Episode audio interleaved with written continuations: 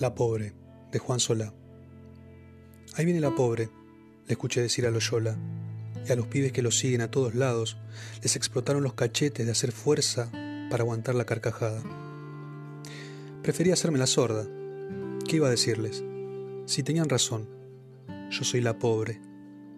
Ellos me ven llegar todos los días en mi museta que anga, se queja como puerta vieja y hace un crujido que me avisa que en cualquier momento se me desarma en el medio de la avenida.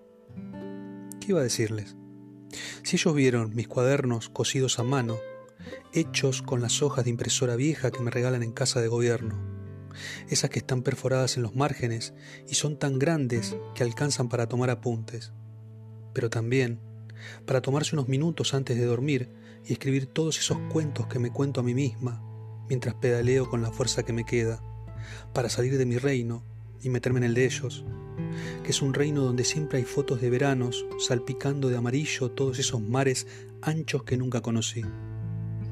Sucede que en mi reino el mar es un riacho manso que duerme atrás de la casa y espera la lluvia para hacerse más ancho y arrimarse a la ventana para espiarme. ¿Qué no me van a decir pobre? Si ellos vieron mi gorrita, la verde, la que dice Iguazú 99, que me regaló Doña Rosa ese día que me vio llegar en la bici, muerta de sed y más muerta de todo el sol de la siesta, que me ardía en el pelo negro y cortito. Es que las princesas pobres tenemos coronas de tela y carruajes de ruedas emparchadas que amenazan con desarmarse en el medio de las avenidas. ¿Qué no me va a decir pobre, Loyola? Si él se fijó en el barro que muerde el borde de mis zapatillas como una extensión de ese caminito de tierra que desprende de la ruta y se hunde hasta la puerta del monte, hasta ese castillo que habito y que no sabe nada de baldosas de mármol y muebles de ébano. Es que las princesas pobres vivimos en fortalezas de adobe y tenemos una corte de lapachos y guayabos que hasta nos aplauden cuando el viento norte les alborota las ramas. Ojalá pudiera explicarle a Loyola que yo estoy ahí porque a mí me dijeron que la educación salva y que yo creo que él también puede salvarse, aunque también piense que no necesita nada más, que ya lo tiene todo.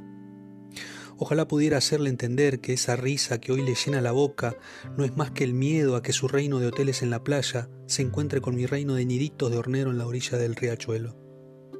Ojalá pudiera explicarle que con cada vuelta de pedal se me muere un poco más la princesa a la que le prometieron que el mundo es más amable con quienes estudiamos. Quisiera contarle que yo sigo pedaleando, aunque me arda la gorra y más me arda la panza, que sabe demasiado de miedos y muy poco de almuerzos. Es que a las princesas pobres nos sirven eternos banquetes de mate cocido y pan con manteca. Ojalá pudiera explicarle que yo soy la pobre porque las cosas que tengo se guardan en el alma, no en los bancos, y por eso no se ven. Quisiera que Loyola sepa que en mi alma también hay un lugar para él, porque quiero salvarlo del mérito y del mandato. Es que las princesas pobres no entendemos de títulos nobiliarios, pero con el título de profesora y la corona de tela a veces alcanza para rescatar a los príncipes dormidos.